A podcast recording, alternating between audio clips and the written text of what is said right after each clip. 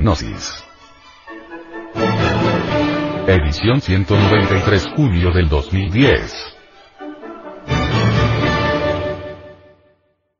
Portada. Retrato del venerable maestro Samael Aumror, padre de la antropología psicoanalítica. Amigos, desde esta tribuna,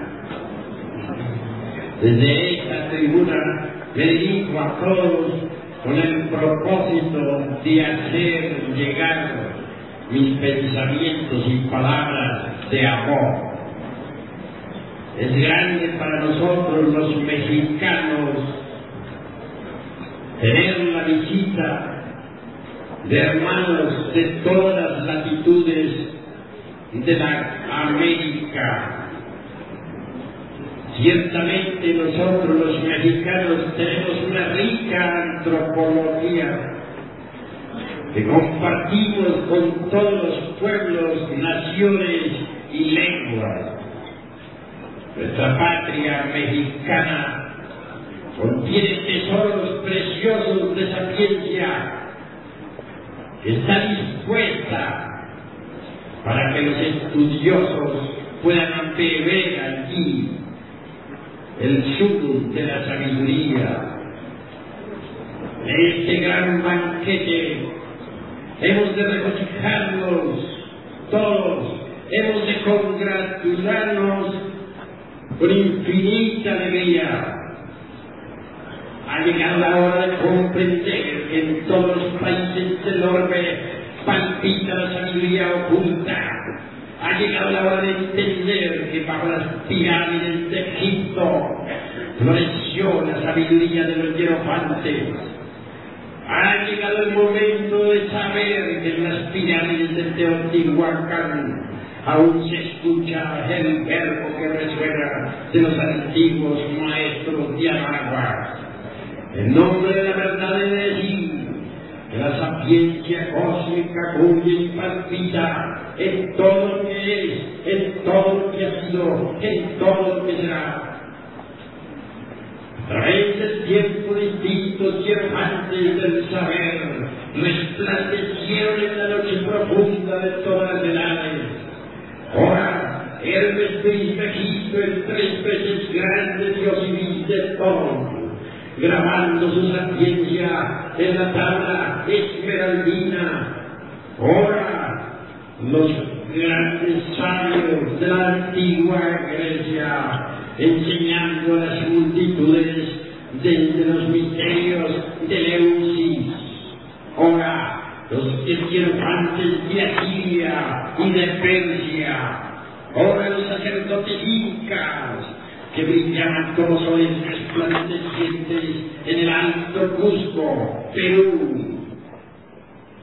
Ahora la sapiencia soberana de los grandes sacerdotes de Anáhuac, el arte magistral de nuestros artistas toltecas de la lejana Tumbes. Así, por aquí, por allá, y acullá resplandece la sabiduría de todas las edades, la sabiduría oculta. Existe una gran diferencia entre la antropología meramente profana la antropología gnóstica. La antropología meramente profana, mediante las asociaciones de tipo intelectivo, saca deducciones lógicas que pueden en, no estar de acuerdo en realidad verdad con los principios esoteristas de Anáhuac o de los toltecas o del Egipto, etc. Pero la, la sabiduría gnóstica, la antropología gnóstica, basada en reglas precisas y en principios tradicionales eternos, sabe, por, sabe extraer de las piedras arcaicas toda sapiencia esotérica. Así pues, debemos diferenciar entre la antropología gnóstica y la antropología meramente intelectiva. Momento, este es un momento de confusión. La humanidad se encuentra en estado caótico. Hay crisis mundial y bancarrota de todos los principios morales. La gente se han lanzado a la guerra, unos contra otros y todos contra todos. En este momento de, confusión mundial y de bancarrota de, de todos los aforismos y principios herméticos, no nos queda más remedio que ahondar en la sabiduría del pasado, extraer de los códices la orientación precisa para guiarnos en el momento presente. Beber en la fuente tradicional de la augusta sabiduría de la naturaleza. Buscar los primeros cauces de la sapiencia cósmica el momento ha llegado en que nosotros debemos volver nuevamente a estudiar los libros clásicos, pero con ojo avisor, sabiendo, sabiendo sacar de la letra que mata el espíritu que da vida. El hombre en sí mismo es un misterio. Los antiguos dijeron, no se te ipsum, Hombre, conocete a ti mismo y conocerás al universo y a los dioses. Ha llegado la hora de investigar a fondo, de salir al encuentro de nuestro propio destino, de ahondar en las profundidades de sí mismos. A través de diversos estudios antropológicos y psicológicos, llegamos a la conclusión lógica de que el animal intelectual equivocadamente llama al hombre, en realidad de verdad no es el hombre. Incuestionablemente, si colocamos a un hombre y a un animal intelectual frente a frente, veremos que físicamente se parecen. Mas si los psicológicamente, podremos anotar cuán distintos son. El momento ha llegado en que nazca el hombre dentro de nosotros mismos, aquí y ahora.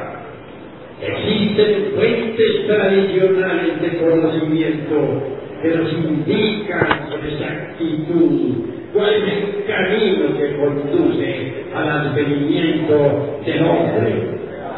Ante todo es necesario que haya verdadero amor a la sabiduría. Ante todo es necesario que haya disponibilidad al hombre. Dice la antropología esotérica gnóstica que solo en este momento está haciendo un gran ensayo, el todo ensayo naturaleza. El sol crear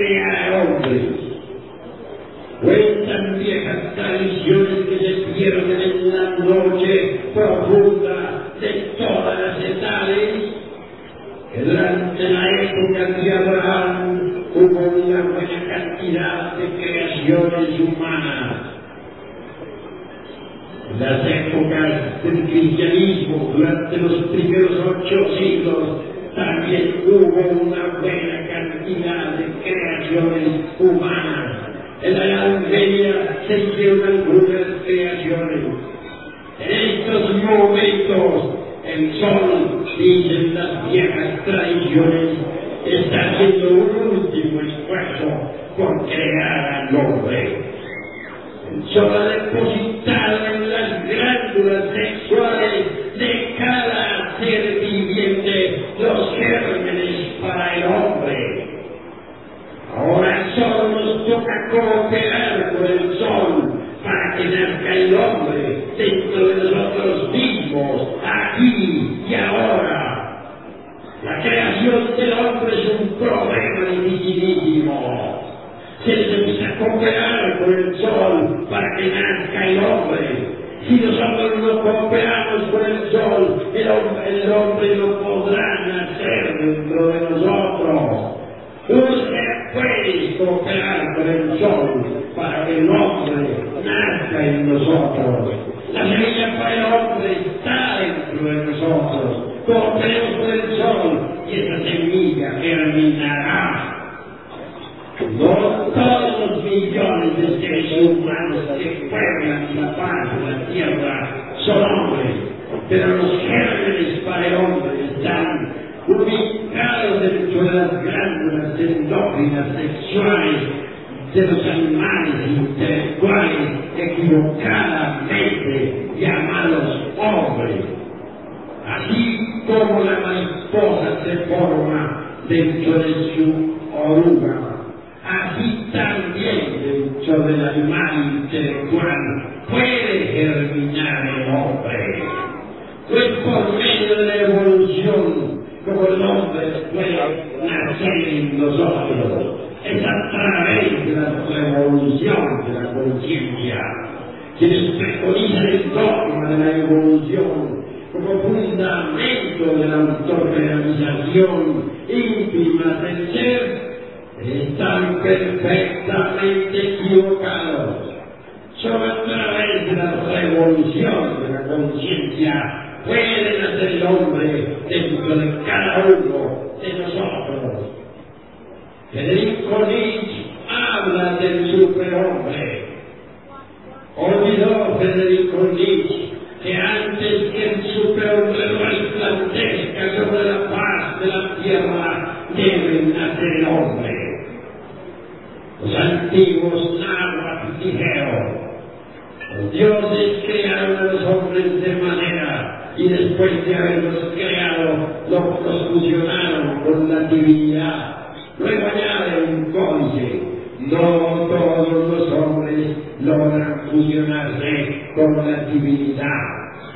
Obviamente, primero debe nacer el hombre mediante la creación de los cuerpos existenciales superiores del ser. Después, posteriormente, integrarse con la divinidad. Cuando el hombre se integra con la divinidad, nace el superhombre.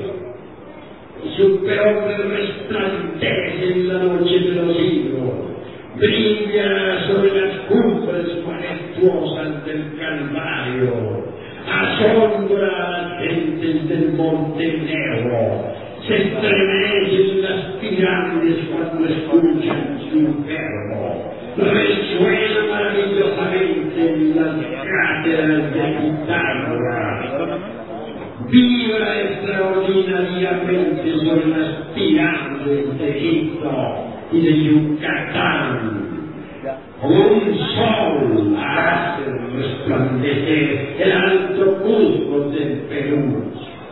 Superhombre brilla por un instante y luego desaparece entre las multitudes. El superhombre está más allá del bien y del mal. Conoce lo bueno de lo malo y lo malo de lo bueno. Al superhombre crucifican tres traidores, Judas, Pilatos y Caifás. Al superhombre le odian tres clases de gente, los escribas, sacerdotes y los ancianos del templo. Los escribas, es decir, los intelectuales le abominan porque no encaja dentro de sus dogmas, dentro de sus teorías. Los sacerdotes lo escomunan porque no caen dentro de sus sectas. Y por último, los ancianos lo abominan porque se sale de sus viejas costumbres reaccionarias y conservadoras. El superhombre terriblemente divino empuña la espada de la justicia y lucha contra las potencias del bien y del mal. El superhombre es un Pitágoras. El superhombre es un Hermetis Egipto, el tríptico es grande, Dios y de todos. El superhombre es un Quetzalcoatl que hace estremecer a los nahuas. El superhombre es un Jesús de Nazaret. El superhombre es un cuerpo capaz en la tierra de los incas origina la gran tempestad de todos los ideales y también la fuerza que lleva su mensaje por los países del sur. Su nombre obviamente tiene poder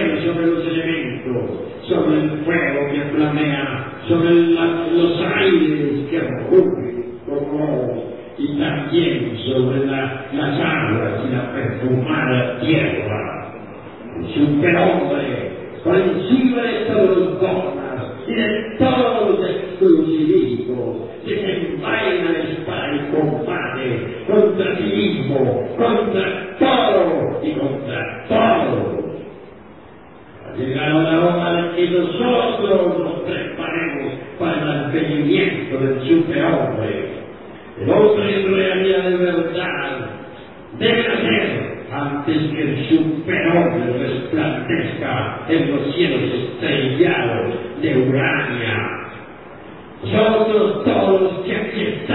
Reunidos, el tratar no estamos pues, contentos con las costumbres antiguadas de esta época, con los dogmas de tantas sectas políticas y religiosas, con, la, con los estados de ansiedad, con la ignorancia, con el dolor, con el hambre, con la miseria, con el ansiante materialismo, con esos tiernos edificios, con esas caro y horrible, con ese humo que destruye a las criaturas. De modo alguno estamos contentos con tanta abominación, con tanta degeneración, con tanta decrepitud. Queremos una edad de oro, donde vuelva a resplandecer la sinceridad, una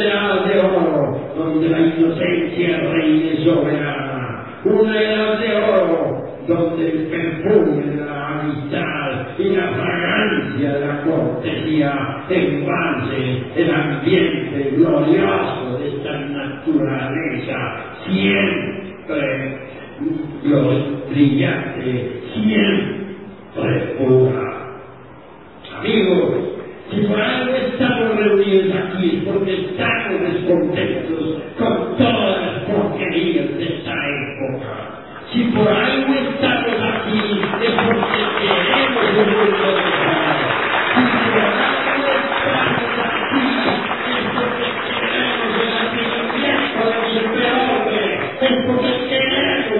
look at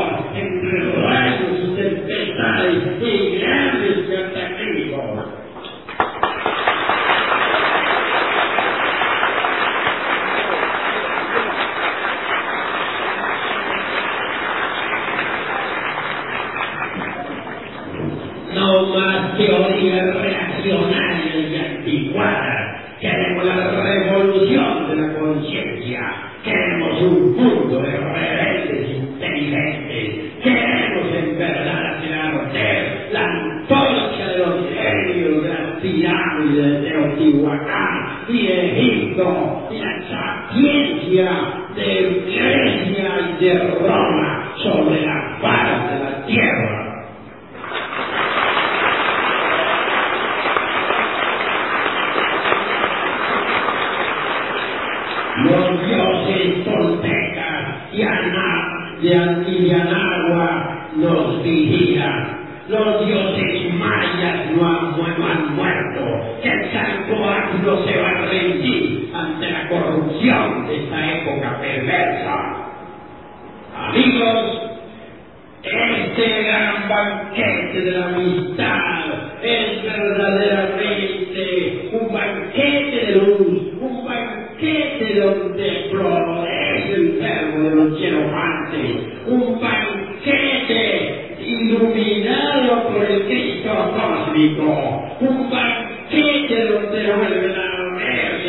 de las mujeres, los ojos de las antiguas sirias, los ojos de las sacerdotisas de Tebas y de Memphis, los ojos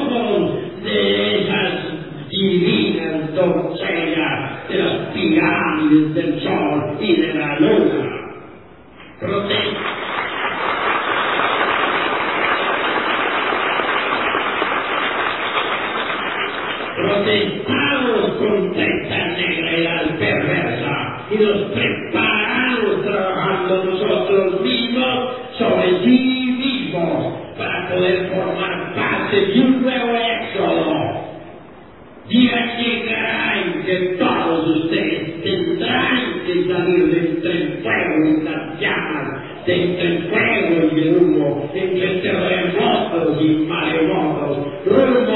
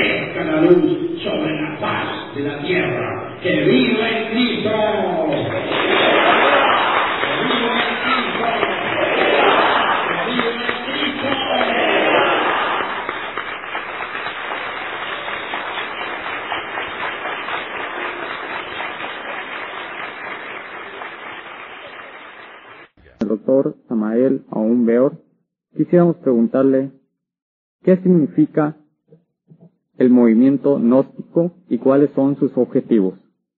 Doctor, por favor. El movimiento gnóstico se ocupa precisamente de gnosis. Gnosis es una palabra que significa conocimiento, sabiduría. Abarca los cuatro aspectos que podríamos denominar ciencia, filosofía, arte y como secuencia o corolario mística, trascendental. Objetivos, llevar la enseñanza de tipo gnóstico a toda la humanidad, sin, sin diferencia de secta, raza, casta, sexo o color.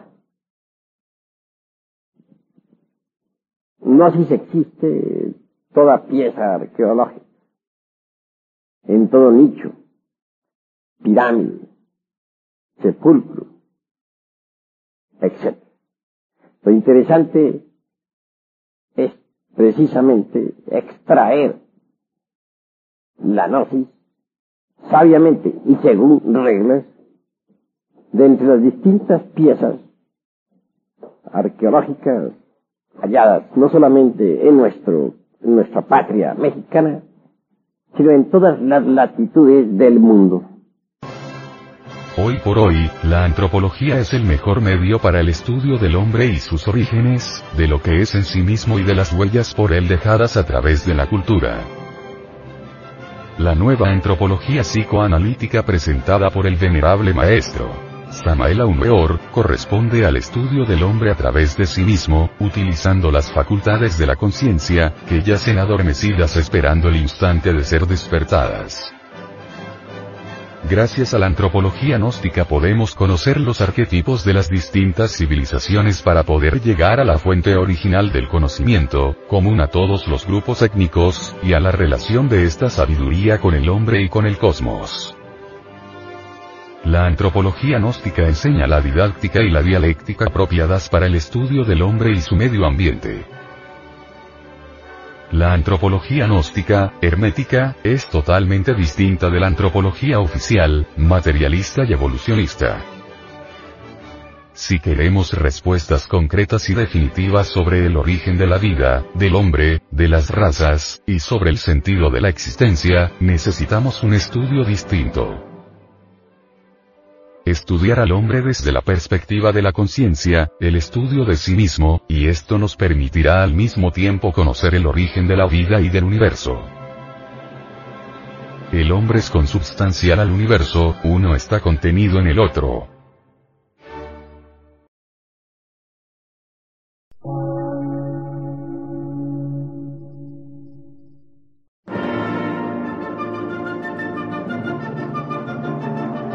Emisora, gnóstica, transmundial.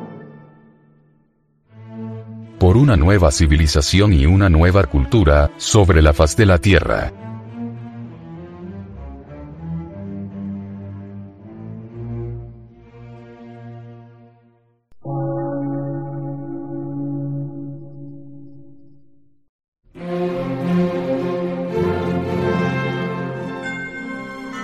Medio de radiodifusión. Científico, artístico, místico y filosófico.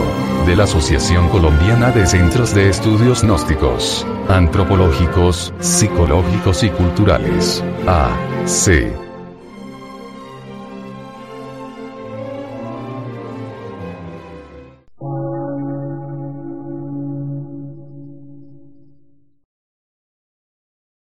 Lectura en movimiento. Difusión sin fronteras.